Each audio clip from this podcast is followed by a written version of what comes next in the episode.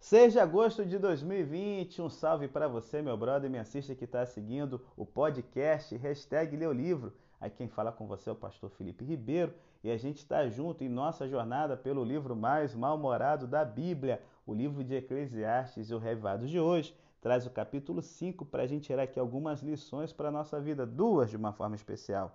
E o tema da gente hoje será desfrutar os presentes de Deus. Espera aí, pastor, eu já li o capítulo e tu está me dizendo desfrutar os presentes. Como assim? Eu estou vendo Salomão falando sobre a questão de como a gente deve se comportar quando a gente adora a Deus na igreja, né? E como a gente deve ter uma vida aí ligada com dinheiro e tal. Que presentes são esses? Não estou entendendo mais nada. Então, relaxa, segura aí. Primeiro, para você entender esses presentes, são dois. A gente poder entrar na presença de Deus e a gente poder ter uma vida que vale a pena ser vivida. E por que, que você não reparou que isso aqui são presentes, essas duas coisas? É simples. Porque no cristianismo a gente garotear é a coisa mais fácil possível. Ó, presta atenção comigo aqui.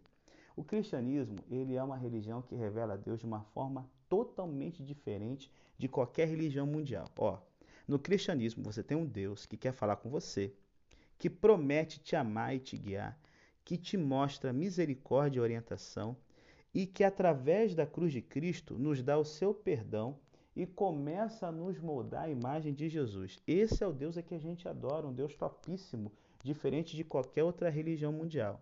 Aí está o perigo. Quando a gente se reúne para adorar esse Deus, a gente quer mais falar do que ouvir. Olha aí, a gente quer conversar uns com os outros a respeito dos nossos costumes e reuniões, a gente quer ali falar sobre o que a gente fez para Deus, e nesse momento, que sabe o que a gente começa a fazer? abafamos a voz de Deus. Esse é o perigo. A gente fica tão ocupado, encantados com a nossa instituição religiosa, e muitas vezes nós somos os líderes dela, que não sobra tempo e energia para a gente ter um encontro pessoal com Deus. Muito atarefados para fazer as coisas de Deus, que a gente não tem tempo ou saco para poder ouvir a voz dele. E esse é o problema. A religião começa a virar um negócio um negócio que está sob nosso controle, um negócio que a gente planeja por conta própria. E quando o bambu começa a gemer e as coisas dão ruim, o que, que a gente faz? Ah, não, eu vou sair porque agora esse ministério já não me agrada. É, meu brodinho, minha cistezinha, a advertência aqui do Salomão, velho de guerra, de tome cuidado quando entrar na casa de Deus é excelente, porque tem como objetivo impedir a gente tropeçar em nosso próprio orgulho. Pensa um pouco como é que tem sido o seu comportamento na casa de Deus, o seu ministério. É sempre assim, o seu ministério, sabe? O que você vai fazer, o quanto que você vai falar e a gente enche o culto de tanta tranqueira que falta-nos tempo para a gente poder ouvir a voz de Deus. E quando alguém abre a mensagem para poder falar nosso coração, a gente está cansado de tanta coisa que fez e falou.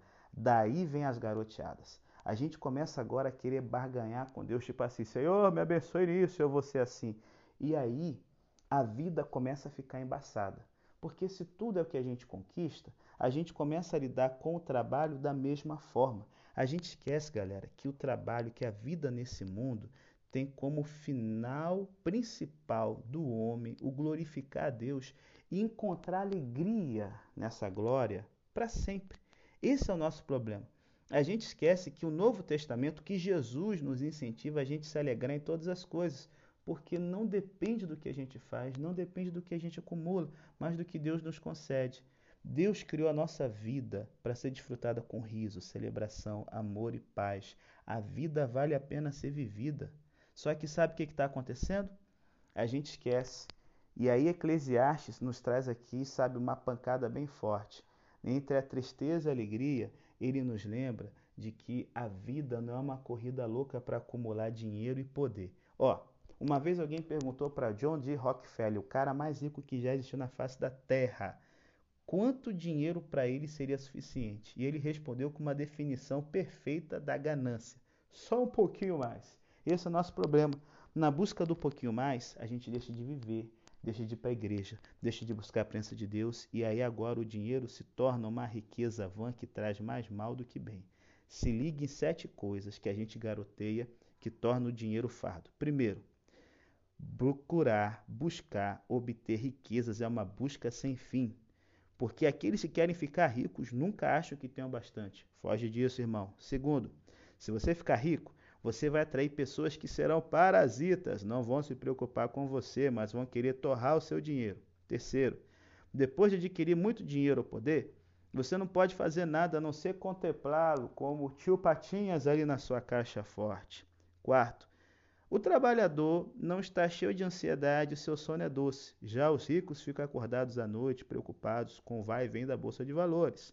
Quinto, pessoas ricas vivem num mundo de negócios financeiros de altos riscos. Elas podem perder sua riqueza em maus negócios justamente quando precisam do dinheiro para suas famílias. Não está vendo a crise aí derretendo a economia de geral? Sexto, ao morrer você perde tudo. Não tem bolso para você poder levar as coisas para o além. Sétimo, a busca por riquezas é árdua e amarga, e dias são gastos em trabalho tedioso e aborrecido. É muito melhor, galera, contentar-se com menos coisas e pouco dinheiro e ser capaz de desfrutar a vida, principalmente na presença de Deus. Encerro aqui e eu quero te deixar uma reflexão. Como você se comporta na presença de Deus? Segundo, o que, que você está correndo atrás na sua vida? Sacou? Faz uma oração Conversa com Deus sobre isso e até amanhã, se Deus quiser.